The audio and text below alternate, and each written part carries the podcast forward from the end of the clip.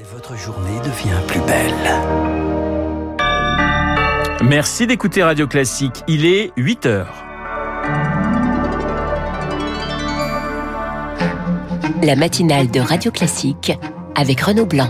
Ni pause ni vacances, le gouvernement s'affiche au travail ce matin. Réunion à Matignon à 8h30 autour d'Elisabeth Borne. Chaque ministre recevra sa feuille de route. Elle détaillera également sa méthode. La police sous le feu des critiques à Uvalde au Texas. Certaines familles de victimes lui reprochent d'avoir tardé à neutraliser l'auteur de la fusillade qui a fait 21 morts mardi dans une école. Joe Biden est attendu sur place dimanche. Et puis, qui décrochera le Graal au Festival de Cannes? La fameuse palme sera décernée demain. On fait le point, on fera le point d'ailleurs sur les favoris avec Bruno Kras à la fin de ce journal. Radio classique. Lucille euh, Elisabeth Borne réunit ce matin son gouvernement. Mais oui, les ministres ont rendez-vous dans 30 minutes à Matignon. Chacun recevra à cette occasion sa feuille de route. Pas d'Elisabeth Borne leur présentera également sa méthode. Pas, pas de pont de l'ascension pour la nouvelle équipe. Objectif, continuer d'occuper le terrain malgré la période de réserve qui bride l'expression des ministres. Victoire Fort. Après un mois de tergiversation, l'exécutif ne veut surtout pas montrer de vacances du pouvoir ni laisser trop de place à la polémique à. Place à la méthode Borne, rapidité, efficacité et résultat, annonce son équipe. Mais dans cette entreprise de communication, un hic, la période de réserve, les annonces sont calibrées au milligramme près jusqu'aux législatives. Qu'importe, Elisabeth Borne veut avancer, se faire connaître des Français et dicter ses lignes.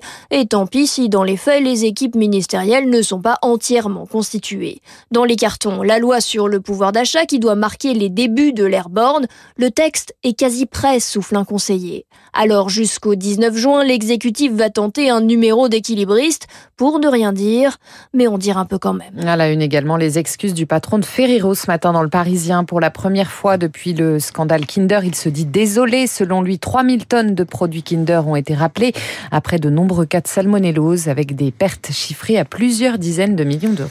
Joe Biden attendu à Uvalde au Texas ce dimanche. Le président américain sera accompagné de sa femme Jill Biden après la tuerie qui a fait 21 morts dont 19 enfants. C'est la police qui se retrouve aujourd'hui sous le feu des critiques. Elle est soupçonnée d'avoir mis trop de temps à intervenir dans l'école, au moins 40 minutes selon certains parents, alors que Salvador Ramos s'était déjà barricadé dans une salle de classe, Pierre Collat. Oui, un délai interminable pour les parents. Des dizaines d'entre eux arrivent devant l'école quelques minutes après le début de l'attaque. Ils voient les policiers autour de l'établissement, leur demandent d'intervenir. Certains parents essaient même d'entrer dans l'école, mais en sont empêchés. Hier, le directeur régional de la sécurité du Texas a tenté d'expliquer la situation devant la presse. Selon lui, les premiers agents arrivent 4 minutes après l'entrée du tireur dans l'école, mais doivent s'abriter visés par des tirs. Salvador Ramos est dangereux, il est bien préparé. Les policiers évacuent l'école, mais attendent qu'une unité d'élite arrive, une unité venant de la frontière mexicaine à 90 km de là.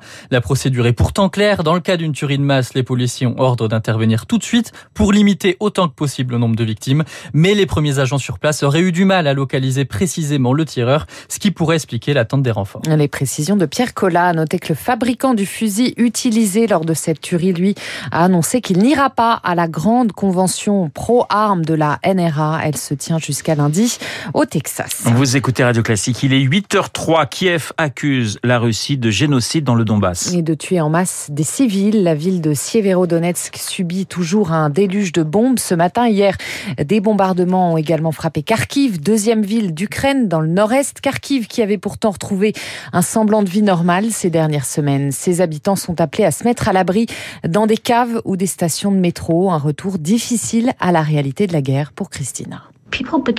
Les gens commençaient à peine à revenir dans la ville. Les commerces rouvraient peu à peu, les transports publics aussi. J'ai pu refaire des choses très simples dont on a longtemps été privé, comme me promener ou boire un café dans le centre. Mais aujourd'hui, le danger est de retour à Kharkiv. Les bombardements ont duré deux heures. Ma maison a tremblé, tremblé. Il a fallu se mettre à l'abri dans un couloir et attendre que ça passe. La réalité, c'est que Kharkiv est toujours une cible des Russes et nous devons faire très attention. Aujourd'hui, je n'ai plus peur. Je veux juste que nos soldats expulsent enfin les occupants de notre terre. Le témoignage de Christina à Kharkiv recueilli par Rémi Vallès. Après trois mois de guerre, l'Union européenne de son côté veut aller plus loin sur la confiscation des avoirs d'oligarques russes. La Commission propose que l'argent soit versé sur un fonds commun pour aider l'Ukraine.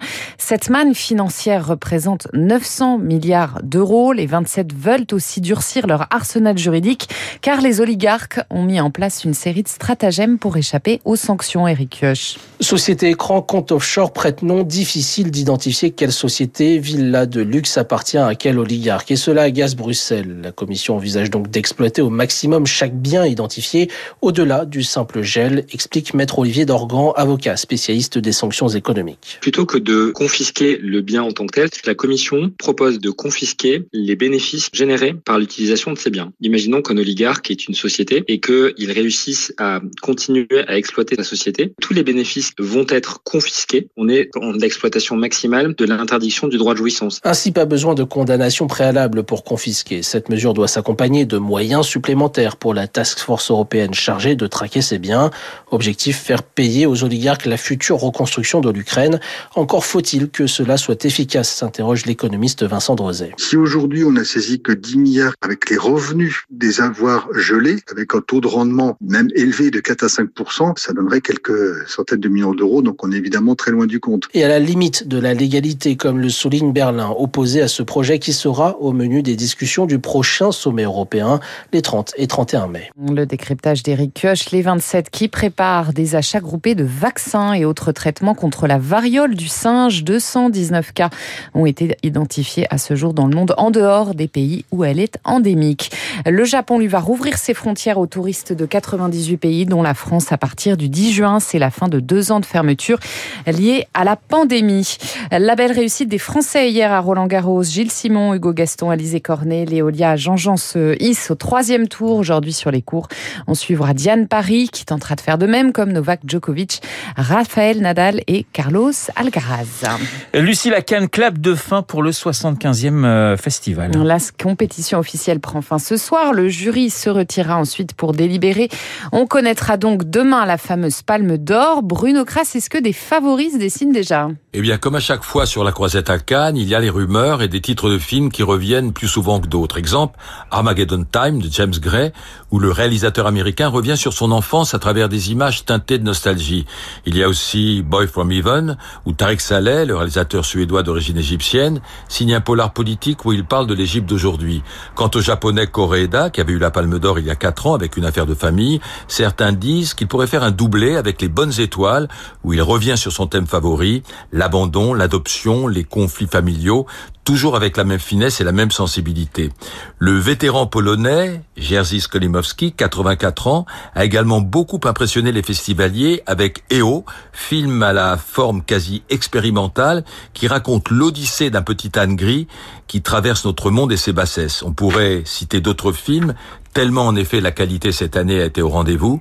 Mais outre la Palme d'Or, il y a une demi-douzaine de récompenses au palmarès. Espérons que tout le monde y trouve son compte. Voilà les favoris de Bruno Kras, le monsieur cinéma de Radio Classique. La mort de Ray Liotta, le comédien américain aux yeux bleus acier, s'est éteint dans son sommeil hier à l'âge de 67 ans. S'il ne devait rester de lui qu'un rôle, ce serait assurément évidemment celui d'Henry Hill, le gangster des affranchis de Martin Scorsese. Et puis, c'était l'un des cofondateurs de Dépêche Andrew Fletcher, l'un des claviéristes du groupe, pionnier de la pop synthétique, est décédé. Il avait 60 ans. Parmi ses plus grands titres, Just Can't Get Enough au tout début des années 80.